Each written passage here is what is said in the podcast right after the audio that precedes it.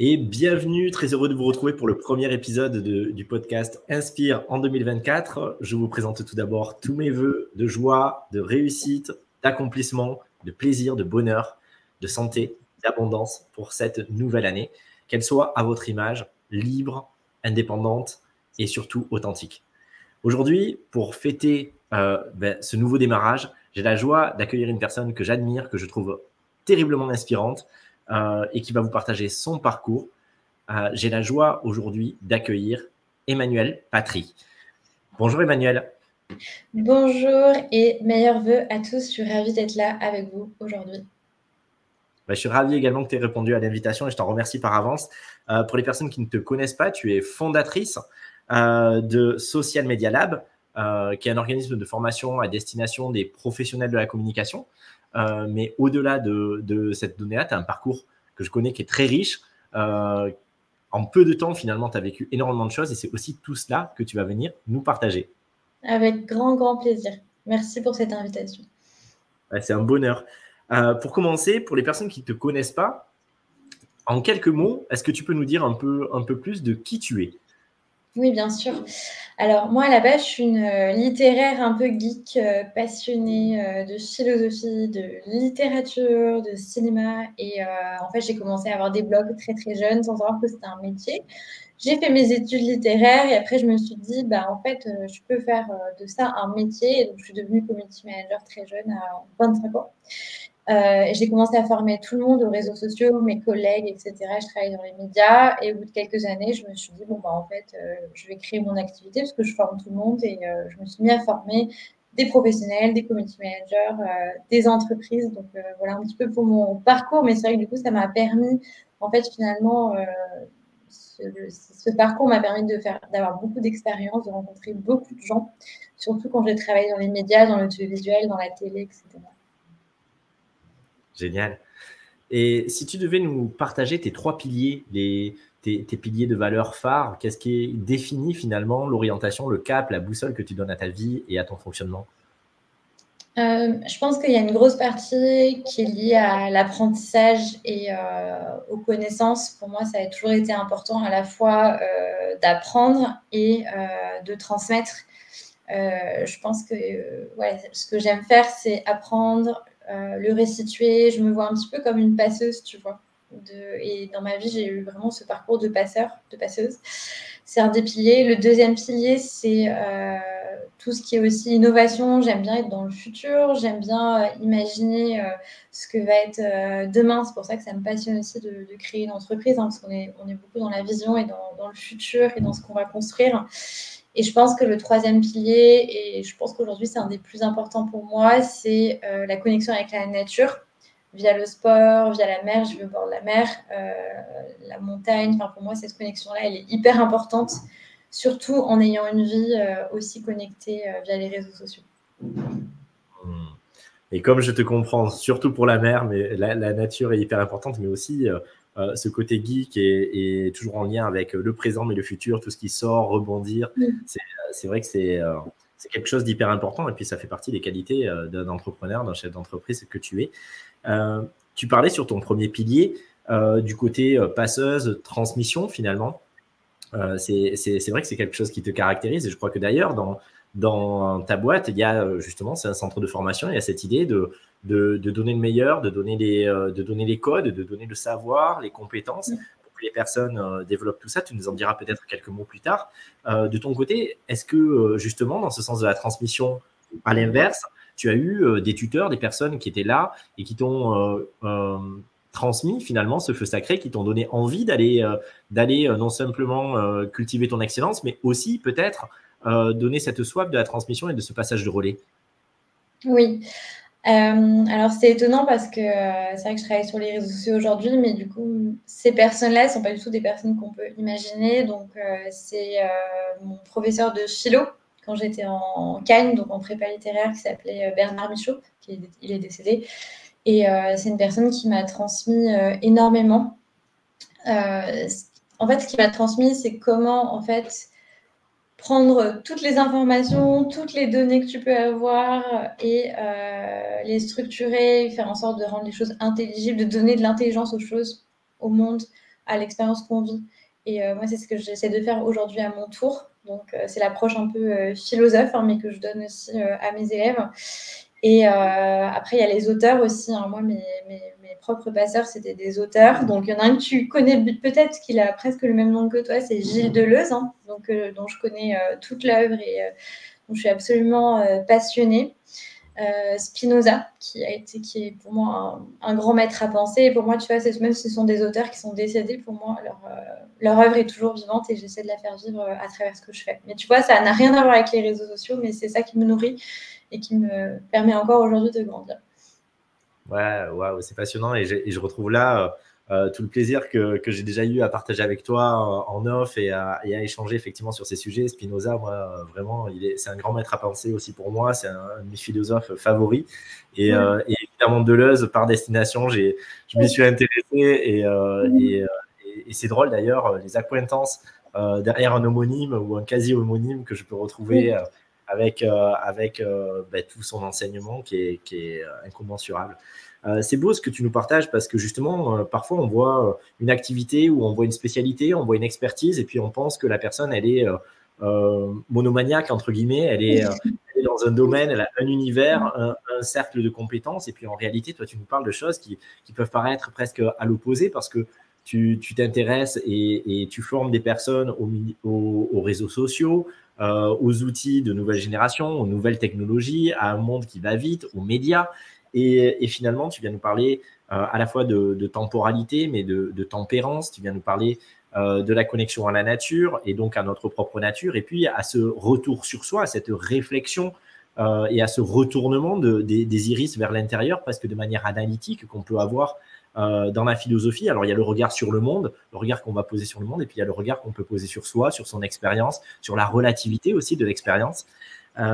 et déjà, je trouve ça particulièrement intéressant et tu nous parles aussi de Cagne, Hippocagne.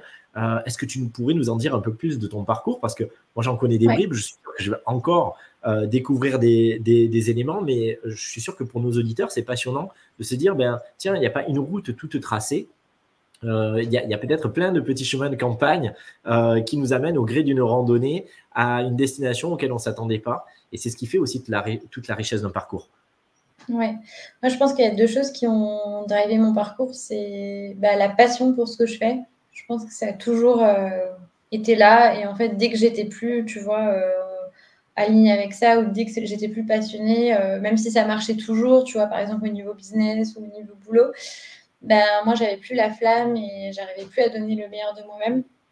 Et justement, pour moi, cette passion, elle est liée aussi à euh, une volonté de faire les choses dans, l'excellence, mais pas faire pas l'excellence au sens de euh, bonne élève et tout, c'est pas vraiment ça, mais faire les choses du, mieux possible en fait et essayer de pousser, les choses plus loin. Euh, et c'est vraiment de, voir comment est-ce qu'on peut s'améliorer à chaque fois pour soit ben, dans un business atteindre de meilleurs résultats, soit dans ta vie euh, atteindre plus de plaisir, plus de bonheur, plus d'épanouissement, qu'est-ce que, qu'est-ce, comment tu peux pousser les choses, etc. Donc, comment tu peux approfondir les choses. Et c'est ça qui a drivé mon parcours. Donc, c'est pour ça que j'ai fait Cannes Hippocagne euh, dans un lycée qui s'appelle Henri IV, parce que c'est dans des lycées, en fait, c'est après le bac, mais c'est dans un lycée que tu fais ça. Donc, j'ai préparé l'école normale supérieure. Euh, que j'ai intégré euh, en 2009 euh, à Lyon, où j'ai fait de la philo pendant deux ans. J'ai fait un master de recherche où j'ai étudié justement Spinoza, Nietzsche, Foucault et Gilles Deleuze et j'ai fait des, en fait, vraiment de la recherche en, philosophie. Donc moi j'étais spécialisée sur l'étude euh, des normes euh, sociales et euh, comment à la fois elles nous contraintent et elles nous poussent à nous dépasser et à aller plus loin. Et c'est ça qui m'a appris qu'on pouvait faire beaucoup de choses de sa vie, beaucoup plus que ce qu'on imaginait à partir du moment où on suivait son désir intérieur et sa puissance d'exister. Et j'ai décidé, suite à ça, de suivre ma propre puissance d'exister et de ne pas devenir enseignant-chercheur en philosophie et de me lancer dans une carrière dans les médias. Voilà. Donc c'est comme ça que ça a commencé aussi. Hein. J'ai suivi mon propre, mon propre désir, mais tu vois, de manière euh, rationnelle, c'est-à-dire j'ai mis en place aussi euh, tout ce qui me permettait d'arriver à cette carrière-là. Enfin, je pense que le, mon parcours, il peut sembler un petit peu... Euh, il y a plein de choses, mais en fait, la, la structure de fond, c'est suivre ce que j'ai envie d'apporter au monde et comment est-ce que je peux contribuer au maximum même en étant une seule humaine. Est-ce qu'on pourrait dire en quelque sorte, je reformule, mais euh, pour être sûr de comprendre, et, tu me dis si c'est pas si, j'ai compris un peu à côté, euh, est-ce qu'on pourrait dire que finalement tu as, eu ce besoin, comme dans une gestation, de prendre le temps de, concevoir justement et d'affiner, d'affûter cette vision, euh, de prendre le temps au travers de l'étude, de la réflexion, euh, de, construire le cap avant de vraiment pouvoir se lancer à proprement parler dans le monde et que c'était préparatoire à, l'expérience, à l'aventure intérieure ou à la légende personnelle, comme certains le nommeraient, de dire ben voilà, je, euh, je suis dans, je me nourris de l'univers des autres. Euh, en les étudiant, je nourris mon propre univers et progressivement, je crée cet univers-là et je le projette et je peux m'y inscrire dedans. Je pense que c'est plus que ça, c'est constitutif de moi, ma manière euh, de fonctionner. C'est-à-dire que moi, j'ai adoré les études parce que ben, ça me permettait aussi euh, de, restituer, de contribuer au savoir aussi, parce que ben, j'ai eu un parcours où j'étais élève, mais j'étais aussi, euh, quand tu es à l'école normale supérieure, tu fais aussi de la recherche, etc. Tu commences vraiment à contribuer, tu vois, à la recherche. Et j'ai fait du journalisme aussi en même temps. Donc pour moi, il y avait aussi cette dimension de participer à l'intelligence euh, collective finalement. Et, euh, et en fait, le, métier de formatrice, l'activité d'organisme de formation me permet de faire ça aujourd'hui. Et je pense qu'effectivement, moi, c'est ma manière d'enrichir le monde en fait. Hein, de, et aujourd'hui, ce qui est drôle, c'est que je les aide à être le plus possible dans, dans l'action à travers les connaissances. Mais moi, ça me demande d'être beaucoup euh, dans l'apprentissage et, dans les connaissances, évidemment dans l'action parce que je gère une entreprise, mais là où moi je me sens bien, c'est vraiment dans, euh, le packaging de ces connaissances-là. Et ce que j'essaie de faire aussi, c'est de le rendre le plus euh, fun possible, parce que je suis persuadée que ça peut être fun d'apprendre et, que l'enrichissement, c'est pas forcément ennuyeux, tu vois. Donc j'essaie vraiment de participer à ça, à gamifier aussi les choses pour, pour mes élèves, pour les gens autour de moi. Génial. Et tu nous parlais de journalisme, d'audiovisuel. Ça a été euh, finalement une suite logique aussi, euh, et en tout cas un mm. élément euh, avant la création de ton organisme de formation, je crois. Tu peux nous en dire quelques mots? Ouais, en fait, la raison pour laquelle j'ai voulu travailler dans ce milieu-là, c'est que je m'étais dit, ben, les médias vont pouvoir me permettre de diffuser des connaissances, en fait, de participer à cet effort-là. Donc, au début, j'ai travaillé pour des médias, tu sais, très spécialisés des médias, euh, des, magazines sciences humaines, etc. Mais après, je me suis dit, en fait, je peux euh, contribuer à des médias plus grand public. Et finalement, c'est bien aussi que des personnes comme moi travaillent dans des médias plus grand public. Et c'est comme ça que j'ai commencé à travailler pour Europe 1, tu vois, qui s'était très éloigné de mon univers à l'époque. Hein. Je suis passée de Spinoza à aider euh, Nicolas Canteloup sur sa page Facebook. Mais moi, j'ai adoré ça parce que bah, c'était très, très enrichissant, c'était très vivant. Euh, le fait de voir des émissions spéciales qui se bâtissaient en, l'espace de 15 minutes parce qu'il y avait une grosse actu, enfin, c'était vraiment fascinant. J'ai rencontré euh, des, auteurs, euh, des journalistes, j'ai formé des, reporters de guerre avant qu'ils aillent sur le terrain en Syrie. Enfin, j'ai eu, c'était des expériences qui étaient incroyables en radio et ensuite en télé. Euh, pour M6, euh, où là j'ai plutôt travaillé pour des créateurs de contenu pour le coup et euh, j'accompagnais des, des youtubeurs en fait qu'on avait, qu'on accompagnait auprès de nous pour le groupe M6, parce que M6 investit dans ce domaine-là. Et c'était aussi très passionnant parce que bah, c'était des créatifs en pleine expansion et nous, notre job, c'était de les accompagner pour mieux gérer leur communauté. Donc c'est pour moi, si tu veux, ce qui me passionne, c'est euh, d'aider aussi des, créateurs, des créatifs euh, à euh, mieux en fait se faire connaître, à, à, répandre leur visibilité, répandre leur savoir. Donc ça, ça me, plaît énormément.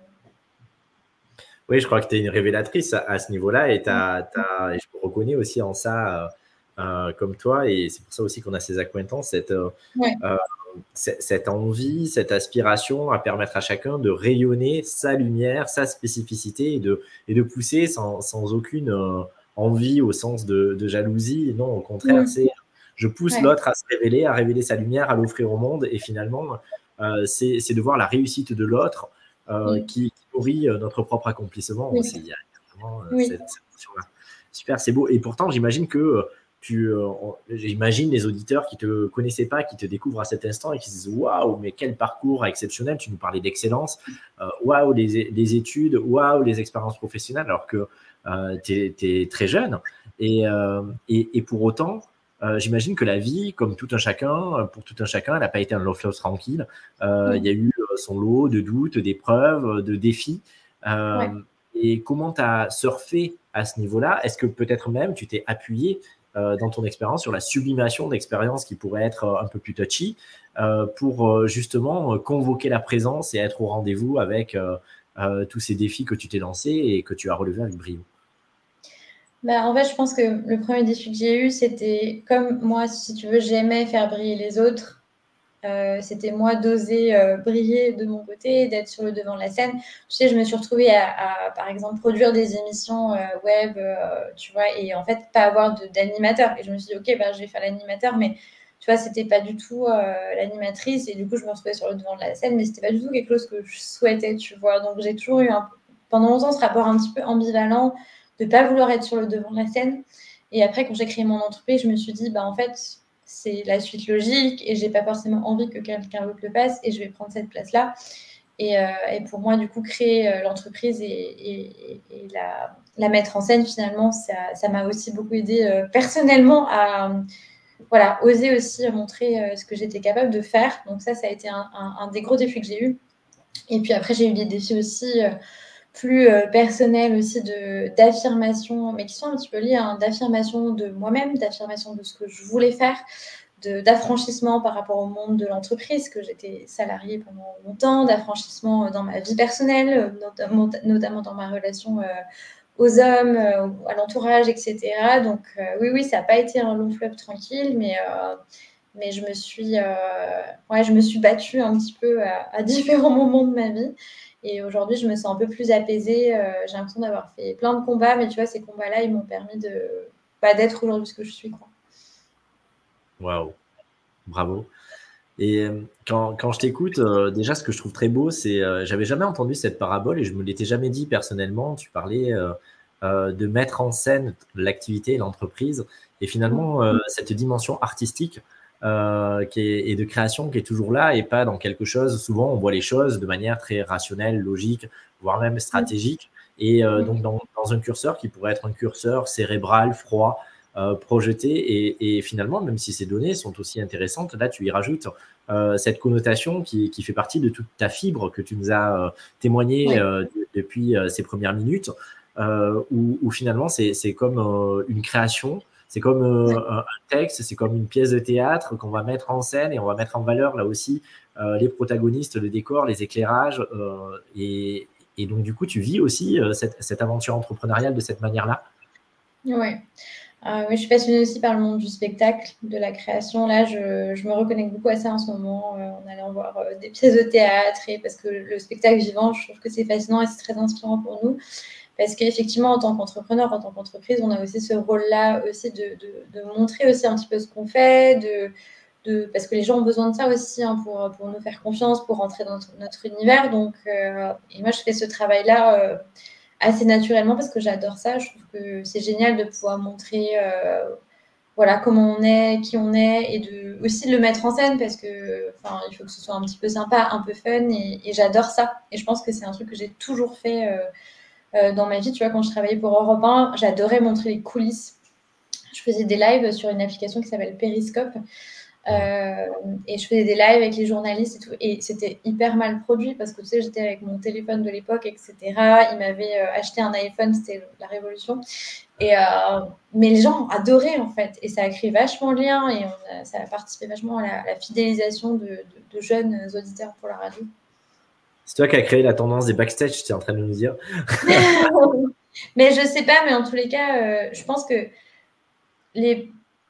Je, je pense qu'il y a plusieurs manières de faire, mais la plupart des entreprises le font très très peu parce qu'ils ont peur justement de montrer vraiment qui ils sont, alors que au contraire, je pense que un message à transmettre, c'est on a envie de savoir qui vous êtes.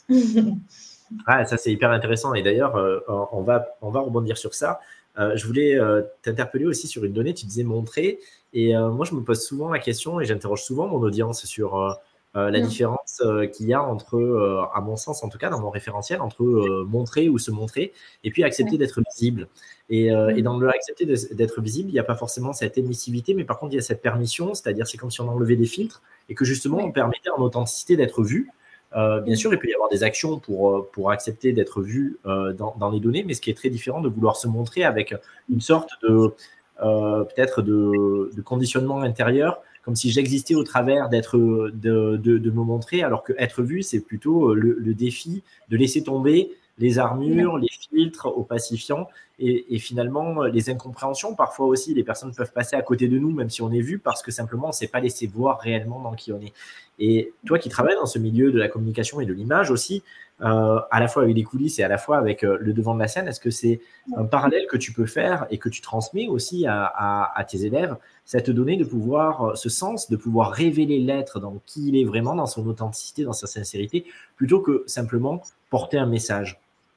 Mm. Je pense que c'est très important ce que tu dis parce que souvent, moi, les gens viennent me voir et même des pros de la com en me disant mais j'ai pas envie de me montrer, j'ai l'impression que je dois me montrer, tu vois, ça devient même une injonction euh, pour euh, finalement mon activité ou peu importe. Mais en fait, je pense qu'il faut vraiment essayer de ne pas voir les choses comme ça. Euh, déjà, c'est pas une obligation hein, d'être visible. Enfin, je veux dire, il y a plein d'autres manières aujourd'hui de, faire exister quelque chose, un projet que, ça, même si effectivement ça fonctionne bien. la manière dont je vois les choses, c'est c'est pas exactement se montrer, c'est qu'est-ce que vous avez envie d'apporter qu'est-ce que vous voulez proposer comme expérience aux personnes. Enfin, c'est pas juste, euh, voilà, là on fait un live, on met pas juste la caméra euh, en train de montrer ce qu'on fait, on, on essaye d'apporter quelque chose, d'apporter un retour d'expérience, un éclairage. Donc je pense qu'il faut plutôt se concentrer là-dessus. Le, message qu'on a envie d'apporter, euh, ce qu'on a envie de proposer, et à travers ça, en fait, finalement, naturellement, on va voir qui on est euh, en tout cas, c'est comme ça que je vois. En fait, et de toute façon, plus on le fait, plus on, s'habitue à le faire aussi, plus finalement il y a un naturel aussi qui se crée, un lien, une connexion. Euh, c'est pour ça que l'expérience du live est très chouette parce qu'on a aussi euh, les retours. Donc moi, je vois plutôt les choses comme ça. Qu'est-ce que vous voulez apporter? Et je pense que chacun a quelque chose à apporter au monde. Ouais, je te rejoins tellement. Et, c'est vrai que ça, parfois on confond les buts et les moyens. Et donc revenir vraiment à cette donnée du, du why profond, de pourquoi, pourquoi on le fait. Et donc, du coup, on va trouver les ressources parce que ça nous tient à cœur, cette mission, cette mm. profession de foi, ce why. Euh, du coup, on va trouver les ressources qu'on pensait manquantes euh, quand il n'était question que de nous-mêmes à nous-mêmes. Se montrer pour se montrer, euh, bah, peut-être que là, et, y compris des gens qu'on peut suivre, qui peuvent avoir énormément d'audience, d'eux-mêmes à eux-mêmes peuvent, retrouver, peuvent retrouver leur timidité, leur réserve, leur, leur manque de confiance. Mais quand ils sont mus par euh, cette, euh, ben, cette cause, cette, euh, cette mission qu'ils se sont donnée, ce sens de la transmission, ben là, il y a quelque chose qui s'éclaire de l'intérieur et ils ne se vivent plus uniquement dans le rapport d'eux-mêmes à eux-mêmes, mais dans la, dans la projection et dans le maillon qu'ils sont au service de quelque chose de plus grand, dans la contribution. Et donc là, ça fait sens et naturellement, ça va pouvoir se mettre en place.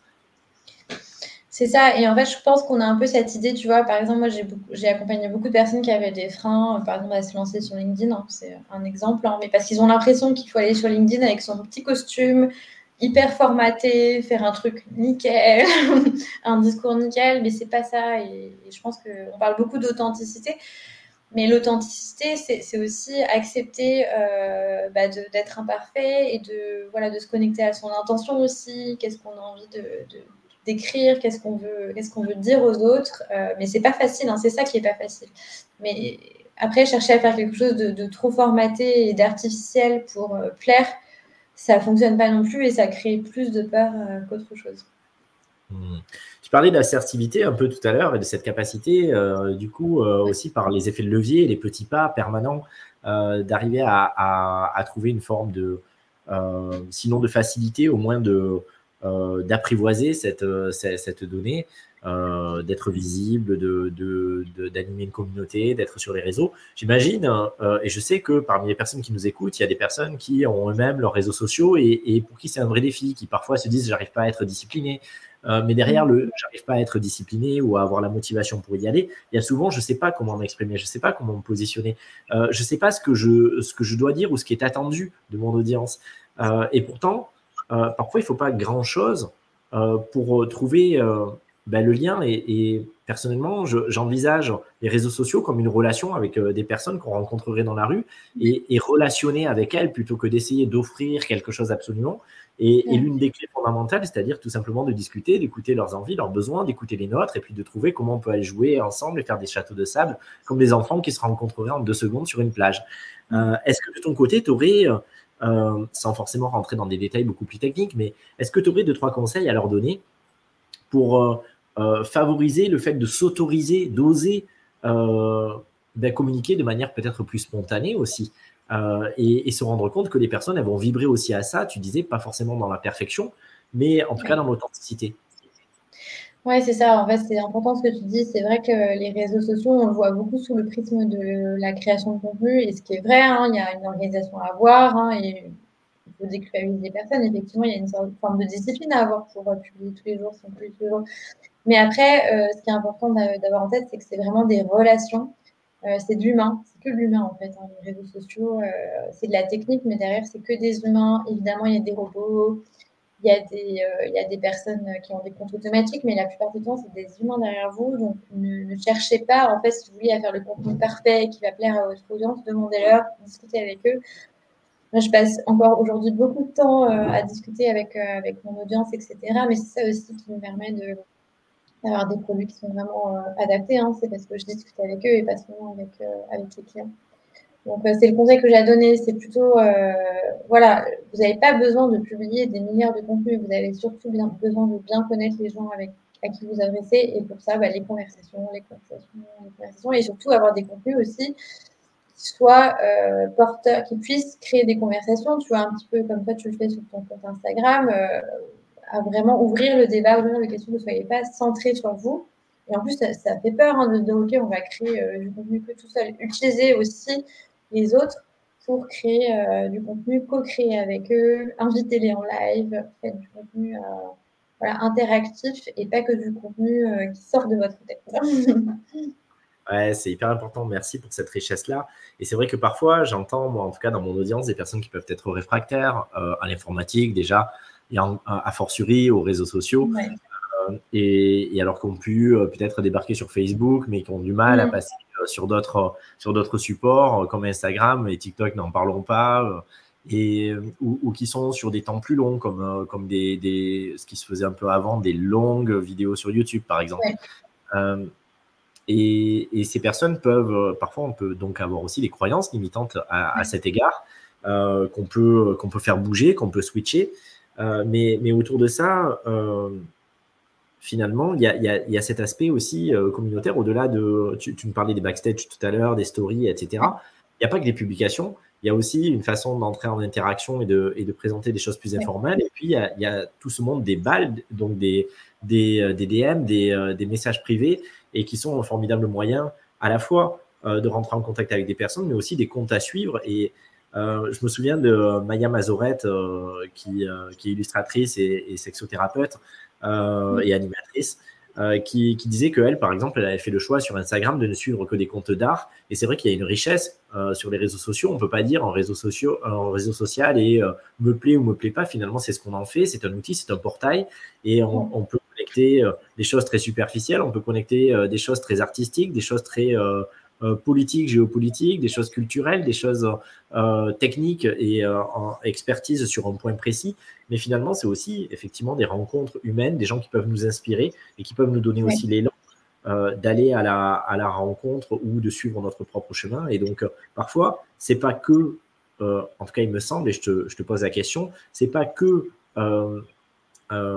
poster, mais c'est aussi aller se nourrir.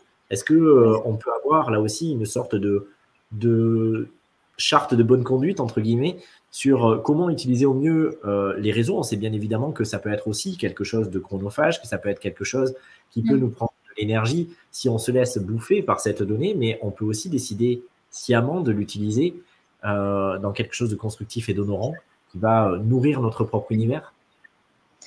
Oui, je pense que la première chose, c'est d'essayer de clarifier, même si ça vient avec la pratique, hein, mais pourquoi on y va? Quel but? Est-ce que c'est professionnel? Est-ce que c'est personnel? Choisir ces canaux, se dire, OK, ben, j'aime bien, par exemple, Pinterest, euh, parce que ben, c'est très euh, visuel, euh, j'adore la déco, etc. Donc, ben, Pinterest, c'est bien. Et puis, Pinterest, tu n'as pas de, de notification tout le temps, il n'y a pas d'interaction, donc c'est un réseau qui est, très, très visuel. Euh, et moins euh, chronophage que Instagram, par exemple. Ou alors on peut se dire, OK, en fait, j'ai envie de connecter avec euh, d'autres personnes. donc, je vais plutôt aller sur un, réseau comme Instagram où on peut échanger par DM, etc. Enfin, savoir pourquoi on y va et essayer aussi de, je sais que c'est pas facile, hein, mais de, de, se limiter dans sa consommation parce que ça peut prendre du temps et d'essayer d'être efficace dans la manière de gérer, se dire ok, j'y vais une heure par jour et déjà c'est beaucoup et, pas plus et, je, je, fais attention à ce que je suis, je suis pas tout et n'importe quoi, je vais suivre des choses qui m'intéressent vraiment, je fais le tri dans mes abonnements. Voilà, on peut aussi avoir une un usage euh, écologique hein, euh, des, réseaux sociaux euh, et il y a plein de choses intéressantes. Hein. Moi, je me suis fait beaucoup d'amis grâce aux réseaux sociaux. J'ai eu plein d'opportunités, bah, évidemment, de travail et autres grâce aux, réseaux sociaux. Ça m'a apporté énormément. Il y a aussi évidemment des côtés négatifs. Donc, je pense qu'il faut savoir essayer de bien gérer les deux et rester, et rester focus voilà, sur quelques, quelques canaux et centres d'intérêt qu'on a par rapport à ça.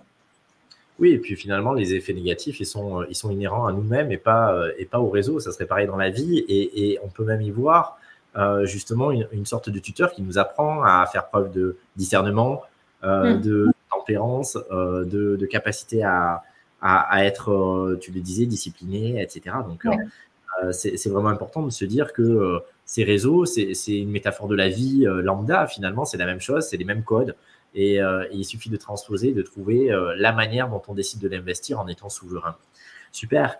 Euh, tu nous parlais de, tout à l'heure de ton, de ton centre de formation et, je suis sûr que les, les, écouteurs, l'audience les, serait curieuse de, que tu nous partages si tu as, si as un qui remonte à l'esprit d'une réussite d'un de, tes élèves ou de quelque chose qui fait particulièrement ta fierté, qui, qui t'a donné, qui a donné encore plus sens aussi à ton, euh, à ta mission et, à ton cœur de métier en disant ben voilà pourquoi je sais que euh, je, je, suis à la bonne place et que je fais ce que je fais, ce qui t'a voilà, ce qui t'a boosté.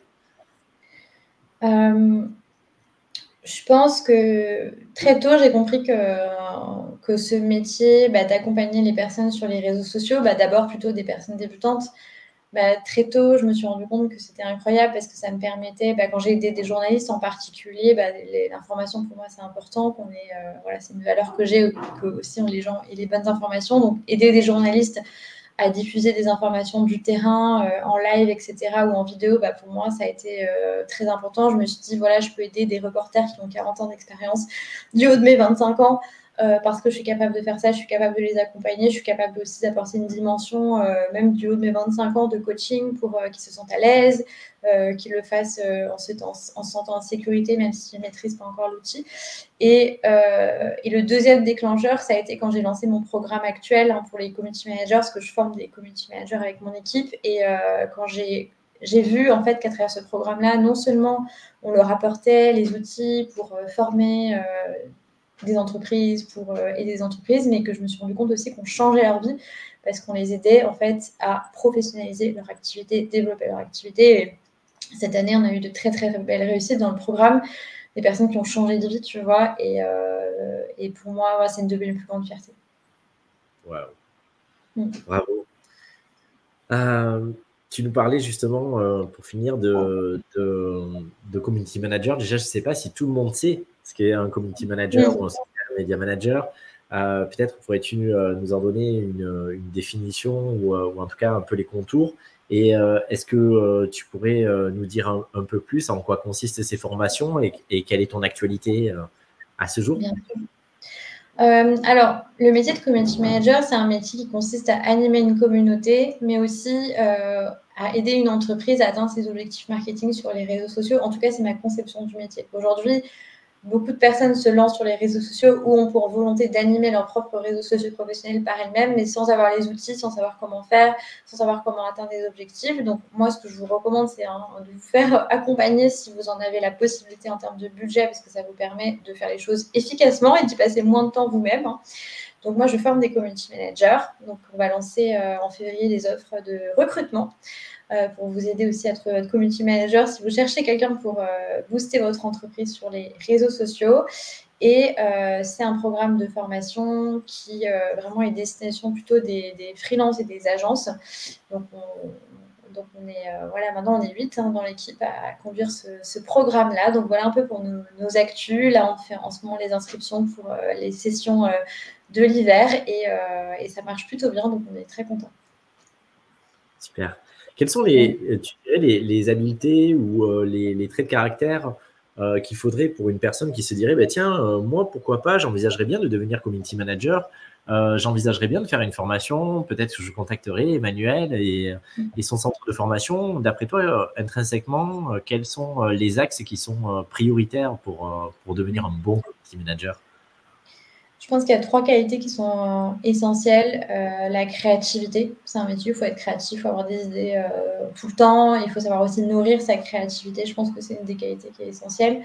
Il faut être organisé, structuré. Alors ça, ça s'apprend. Hein. on, aide beaucoup là-dessus, mais il faut quand même avoir aimé quand même un minimum l'organisation parce qu'aujourd'hui, les réseaux sociaux exigent un volume de contenu qui est important, donc il faut savoir bien organiser ça. Et euh, la troisième euh, qualité, c'est savoir aussi mettre de l'intelligence dans ce qu'on fait, donc savoir réaliser à des objectifs, savoir mesurer les choses, ne pas aller dans tous les sens et être vraiment focus euh, sur des résultats. Donc, moi, c'est trois qualités essentielles. Aujourd'hui, en tout cas, hein, tu m'aurais dit ça il y a cinq ans, ça n'aurait pas été la même chose, mais aujourd'hui, c'est ça, dans le contexte actuel des réseaux. Et euh, si vous voulez en savoir plus sur le métier et sur euh, nous, ce qu'on propose, vous pouvez nous retrouver sur Instagram, le Social Media Lab, et on donne plein de conseils pour les community managers qui sont déjà lancés ou alors qui ont envie de se lancer. Génial. Merci beaucoup. Et puis, on récapitulera bien sûr ces données sous la vidéo. Ben, on arrive bientôt à la fin de, de cette entrevue. si tu avais un dernier message et peut-être un unique message à délivrer aux auditeurs, aux personnes qui nous écoutent, euh, s'ils ne devaient retenir qu'une seule chose de ce que tu avais eu envie de leur transmettre au travers de cette entrevue, ce serait quoi? Quel est ce message essentiel euh, à graver dans leur mémoire? La parole est à toi. Ouais, ah, ça met la pression, c'est un seul, un seul message. Je pense que moi, un, défi directeur euh, de mon parcours, ça a été justement d'apprendre à, dépasser ma peur de se montrer euh, et plutôt me concentrer sur qu'est-ce qu'on veut apporter, qu'est-ce qu'on veut apporter au monde et mettre vraiment cette lumière-là au centre de tout. La lumière, elle n'est pas sur vous, elle est vraiment sur le message que vous portez. Donc, vous vous concentrez sur votre message, quel est votre message, qu'est-ce que vous avez envie de transmettre au monde? Et si c'est une réponse que vous n'avez pas aujourd'hui, c'est une bonne question à se poser.